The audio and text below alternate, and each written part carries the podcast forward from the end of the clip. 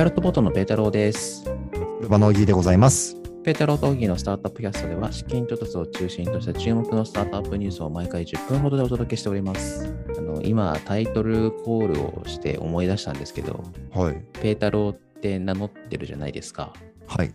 まあ、ペータローだからそうなんですけど、あの、普通に記事書くとき、ビジネスの真面目な記事書くときは本名であの署名してるんですよ。ええええで、最近ね、公認会計士ナビっていうところで記事を書かせていただいててですね、でその中で、あの、オフィス訪問みたいなのしてるんですよ。あ、そうなんですね。そう。うんうんで、オフィス訪問して、いや、ここに椅子があります、パソコンがありますって話しても面白くないじゃないですか。うん、確かに。まあ、だだから結構ふざけてるんですけど、えーふざけた記事書いてるのにちょっと本名でやるの嫌だなと思って、あの、ふざけた記事書くときは、ペータローって署名することにしました。なるほど。ちょっと肩の力が抜けたようなところはペータロー署名になってるってことですね。そう。まあ、正確に言うと、あの、納富淳平って書いて、訂正線引いて、はい。ペータローって書いてます。こういう芸風になってますね。もはやそういう。芸風になってます。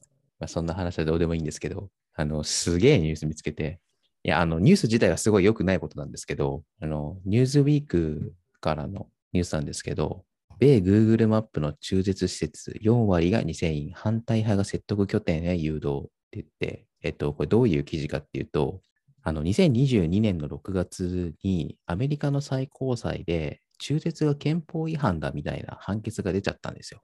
はいはい。で、ちょっと調べたところ、は憲法違反だじゃなくて、憲法には何も書いてないんだから、州に任せるみたいな話だっていう話もあるんですけど、まあちょっとはいささすがに原文読んでないんで、ちょっとわかんないですけど、細かいことは。ちょっとそれに関係するのかしないのかわかんないんですけど、このニュースが。まあ、Google マップってあるじゃないですか。僕も毎日のように使ってますけど、うん、使わない日はないですね。ねまあ、そこでなんか病院行きたいと。で皮膚科とか検索した、近所の皮膚科ここねって言って、うんうん。あの検索していったりするじゃないですか。で、まあ、それと同様に、中絶の施設、まあ、中絶できる病院だよね、もあの検索できますと。うんうんうん。で、そこ行くじゃないですか、手はい術し,、したい人は。そしたら、そこが2000院だと。2000院ってあの、エセ、エセね。エセ、エセですね。エセ病うん。院。はでそこに行くと、まあ、エセなので当然病院ではなくて、中絶反対の方々のまあ組織なのか人なのか知らないですけど、のところに誘導されて、いやいや、中絶なんかやめなさいと説得されるっていう。あ。なるほどね。いや、すげえ仕組みだなと思って、これ。すごい仕組みですね。ハックしてますね。ハックしてるよね。いや、僕やってることはちょっとあのー褒められたもんじゃ決してないんだけど、いや、よく考えたなと思って。確かに、なんていうんですか、タッチポイントを考えてますよね。すごく綿密に。い いや、これ Google どうだよ、そんなの。一個一個潰していくしかないよね。や、でも、やられたらちょっともう、変な見方をすると、他の業界でも使えそうな可能性すらありますもんね。あるよね。で、これ、2000院っていうふうに報道されてるけど、あの、病院でもやっぱり中絶反対の人っているらしいので、なんかあの、ね、あの反対派の人たちが、あの、中絶しているところは星1にして、反対しているところは星5にして誘導するみたいなこともあると思うんでね。なるほどな。いや、まあ、なので、そういうことがあったんで、なんていうか、気をつけなきゃいけないな、みたいな。そうですね。ちょっとおも面白いというか、示唆に富むような。そう、示唆に富むほど面白いね。はい。なんか、何週間か前に、あの、食べログ訴訟みたいなこともええ話しましたけど、ありねはい。アルゴリズムのね、問題っていうのはなんかちょっといろいろ出てきてますね。そうですね。なるほどな。っていうニュースでした。はい、次のニュースいきましょう。次はね、もっと、なんていうか、あの、こう言うと失礼なんですけど、俗っぽい話です。あの、幕開けにクラファンが出てて、えっと、超音波研究から生まれたヘアケアデバイス、そのリプロかな、まあ、何かっていうと、まあ、シャワー、シャワーヘッドか、シャワーヘッドみたいな、あのープロダクトがあって、そこから超音波が出てきますと。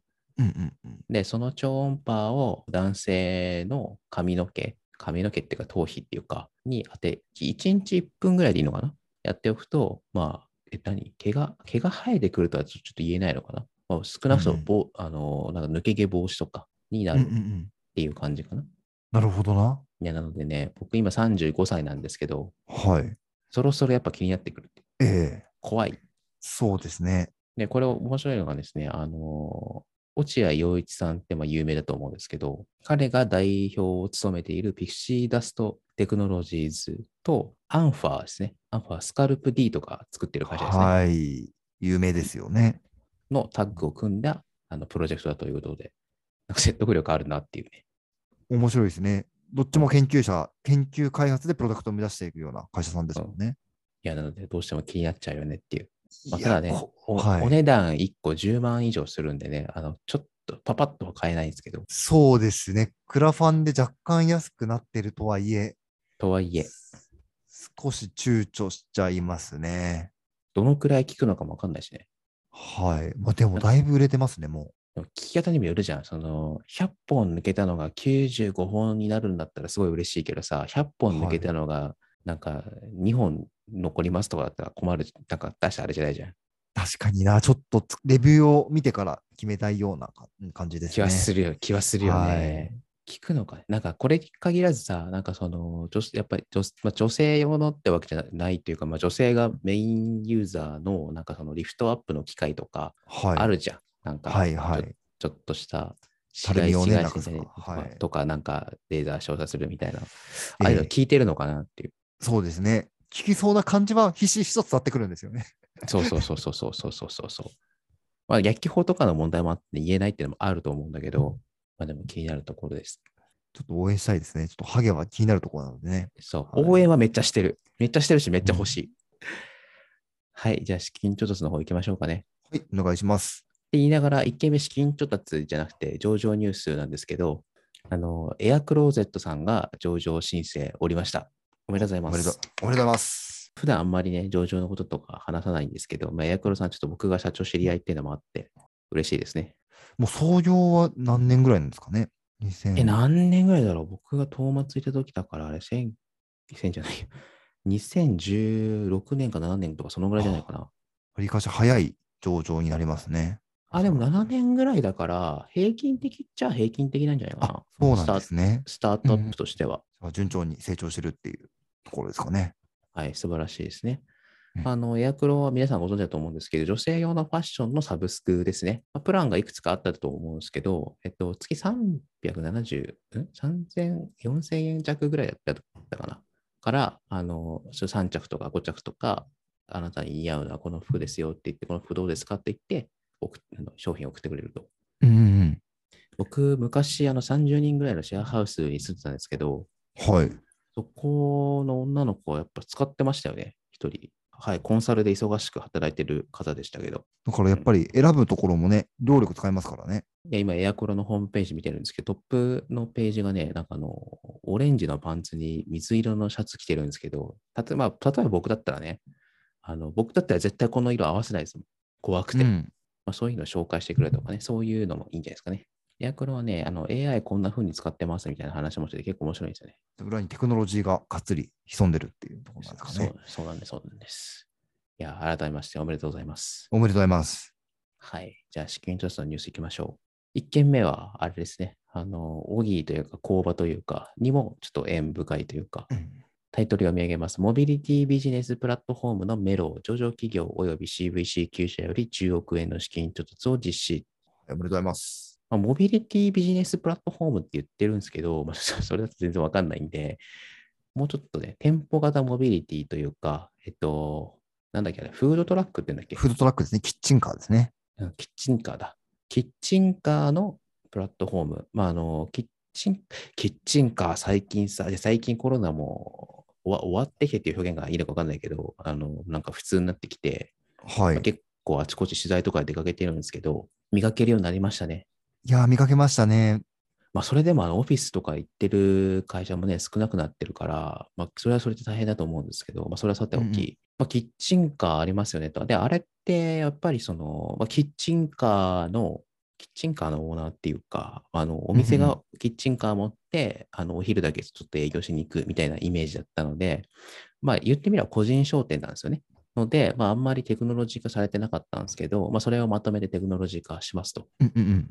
このショップストップのアプリを開ける。ショップストップじゃなかったよね、前。名前なんだっけ？えーっとですね、トランチですね。アトランチか。はい。はいショップストップって名前に変わってたんですけど、あのーアプリを開けると、この付近で、えっと、この、この付近で、この場所で、フードトラックがありますと。こういうフロートロックありますと。で、今は支払いもできるのかな？なったのかな？なりましたということで、すごい便利になってますと。で、裏側ではモビリティの事業者側にはあの分析もできるようになってると。うんうんうん。で、なんで大きいたちに縁起深いかっていうと、初期ね、工場に入ったんだよね。そうなんですよね。工場に入ってましたし、今のね、我々のやってるところでも、例えばなんか空間をにぎわいを持たせようみたいな、なんかすごくこのメロウさんと相性がいいのかなっていうところは思うところなのでね、あの、うんうんうんなかなかその、大きいビルの足元とかって、閑散としてたりする時もあるじゃないですか。まあでも、うんうんそういうところでキッチンカーが1台、2台来てもらえると、まあ、そこで賑やかになるみたいなところで、まあ、そういうところで、あのまあ、空間作りっていうところと相性がいいのかなっていうところで、縁深さを感じてますね。ああ、なるほどね。まあ、あとね、たまに、たまにというか、あの日々入れ替えで来てくれたりするとね、お昼ご飯楽しかったりしますよね。そうですよね、給食みたいな。そうそうそう。あ、給食みたいな、選べる給食的なね。はい。私、横浜住まいなんですけど、ちょっと私の近所にこれまでとあんまりなかったので、あんまりっていうかなかったので、ちょっと横浜もお願いします。横浜も東京は結構出てますからね。そうね。うんはい。あの、元町のあたりにお願いします。はい、次行きましょう。データを活用した医療のデジタル化と臨床試験の DX を目指すテックドクターが、えーシリーズ A で5億円の調達をしましたと。おめでとうございます。おめでとうございます。テックドクターさん何やってるかっていうと、ウェアラブルデバイスとかで取得できるモニタリングデータとか医療データを統合分析可視化する医療データ解析サービス、セルフベース。まあ、Apple Watch みたいなのをイメージするのがいいんでしょうね。で、そこから、まあ、心拍数やら何やら、あの、情報が取れますと。睡眠データとか。うんうんうんヘルスケアでよく言われることなんですけど、ヘルあのデータだけ溜まってもしょうがないんですよね。で例えば睡眠が課題ですって言ってんだら、じゃあどうやって睡眠良くするんだみたいなのに、あのアクションに起こしていかなきゃいけないんだけど、まあそこまで至ってないサービスも多いよねっていうところが、まあ全体的な課題ですと。まあなので、うんうんそこの、まあその、あの、ブリッジのために、その分析っていうのは必要だと思うんですけど、まあ分析するのも大変だよねっていうので、で、このセルフベースは多分その分析をかあのやりやすくしてるんじゃないのかなと思ってるんですけど、多分。ちょっとはいプレスか、プレスからはそう読めたんですけど、僕は。いや、いいですね。あの、僕もこのヘルスケアのデバイス、もう時計なんですけど、つけてるんですけどね、睡眠時間とか心拍数とか、運動時間とか出てくるんですけどね、これをどう調理していったらいいのかっていうところがね、わからなかったりするので、そういうところでもうちょっと運動した方がいいよとか、もうちょっと早めに寝た方がいいよとか、そういうのをアドバイスしてくれたらすごい嬉しいですね。明日何時に起きなきゃいけないっていうのを入れとけば、何時に寝ろってアドバイスするとかして、よあの夜更かしを制御してくれるとかあったら嬉しいですね。嬉しいですね。勝手にその携帯に通知が来なくなるとか、そういうのしてくれたら嬉しいですね。確かに確かに。こんなあの医療サースとか使うまでもないかもしれないけど、まあでもやってくれたら嬉しいですね。それはうん間違いなく。うん、いや、すごいテイクドクター気になってます。あとですね、ちょっと新コーナー、そんながっつり話すわけじゃないんですけど、あの、大きな調達したところは紹介しようのコーナーで、まあ、とりあえずの目安を10億円にしました。だから10億円以上調達したところをパパッと紹介させていただきたい大きいですね。と思います。はい。えーシェア買いアプリのカウシェ、22億円の資金調達、10億円つってんのにいきなりできるのできたなって感じですで。かいですね。はい。シェア買いですね。さっき僕炭酸水買ったんですけど、炭酸水を、まあ僕一人で買うんじゃなくて、まあ、みんなでまとめ買いするから、まあ、安くなるみたいな。はいはいはい。誰かと買い物をする楽しさって言ってますね。ね正直、うん正直僕はあんまりやったことないんですけど、まあでも22億調達するってことはね、なんか調子いいんでしょうね。注目されてるんですかね。いや、だからどんな人がどんな買い物してるのかちょっと聞いてみたいですね。どういうものが売れてるのかとかね、少し気になりますね。はい。で次いきます。次は株式会社ゴールズがシリーズ A で15億円の資金調達っていうところですね。はい。外食産業業務改善サービスって言ってますね。えっと、半蔵で、半蔵自動発注とか半蔵メニューとか半蔵仕込みとかあるんですけど、このシリーズは飲食店の業務を AI で効率化し、食品ロスの削減や人手不足による店舗運営の課題に貢献するサービスですと。あそうですねあ、なるほど。はい。まあ、なんかメニューをどのくらい作るとか、どのくらいの時間で作るとか、自動発注するとか、あと仕込みをどのくらいするとか、まあ、売上予測とかも出してくれるっていうところですね。ああ、素晴らしいですね。うん、面白いですね。はい、次行きましょう。医療通訳サービス、メディフォン。いや、医療通訳はね、それはニーズはあるよね。でも説明するまでもないよね。はい。もうね、ちょっと僕も海外旅行をしたときにね、病院かかったことあるんです、外国で。だいぶ苦労しましたね。いや、そうだよね。言葉？はい。言葉で、英語がわかるタイプだったらまだいいんですけど、アフリカとか。に行くと、英語が話せないところもやっぱりお医者さんでもあったりするのでね。すごく苦労しましたね、伝えるのに。なるほどね。まあ、日本に外国人の方が来るっていうのもそうだよね。そうですね。あの、まあ、今コロナだったからあれだけど、まあ、これから復活するにあたり、ね、コロナの前はもう右肩あたりで人増えてたから、で当然医療ニーズっていうの出てくるだろうからね。いや、まあ、それはニーズ高えよなっていう感じです。うんうん。はい。で、次、本日最後ですね。えー DX パートナーのルート6、15億円の資金調達を実施っていうところですね。ルート6、うんシリーズ A で15億。でかいですね。でかいですね。でですね、ルート6さんね、あのね、えー何回か調べたことがあるんだけどね、難しくてよくわかんないんだけど、すげえ俗っぽく言うと、今風の SIR と思うのが僕は一番理解しやすいんですけど、SIR って言ってもね、なんかあの、まあ、イメージ昔からのなんか銀行システム作ってるみたいなね。ので、ちょっとレガシーって言ったらちょっと失礼、もしあの言葉良くないかもしれないんだけど、まあ昔ながらのシステムなんでね。でもまあ今のスタートアップが同じような感じであのサービス作ってるかって全然作ってないから、はい。今のスタートアップっぽくあの SIR をやってると、まず思うのがいいのかなと。で、なんかビジネス API プラットフォームって言ったりしてますけど、で、まあ、とはいえ、あの、サービスがエンタープライズ向けビジネス API プラットフォームプレインっていうのがあるらしいんですけど、えっと、あらゆる小取引の DX を実現するためのビジネス API プラットフォームですというところで、うんうんうん。ちょっとごめんなさい、全然わかんないですけど、難しいですけどね。すごい。ううん誰か分かったら解説してください。現代版の SIR っていうのは、ななんとなくはつかめそうな気がしますね。全然違ったらごめんなさい。僕がそう勝手に思ってるだけです。はい。というわけで、ちょっとあれだな。10億のところは、ちょっととりあえずやってみたけど、ちょっと予習しとかなきゃダメだ、これ。ね難しい場合がありますね。そう。いつもね、ちゃんと解説してるところは、なんとなくあの、事前情報があるから、まあ、はい。ペラペラペラ喋れるんですけど、ちょっとここはね、ちょっと、ちょっと次から気をつけますわ。はい。というわけで、じゃあ今週はこの辺にしておきましょうかね。あの、これ収録してるのが2022年の7月5日のところで台風が来るとか来ないとか、先週はね、なんか35度ぐらいになって熱中症がとか言ったのに、次突然台風が来るとか来ないとか言ったり、なんか夏っぽい雰囲気になってきましたけど、あの皆さんどうぞご自愛を。ご自愛ですね。はい体に気をつけて。はい。はい、じゃあ本日はこの辺でお別れしたいと思います。ペタロとギーのスタートアップキャストでした。さようなら。さよなら。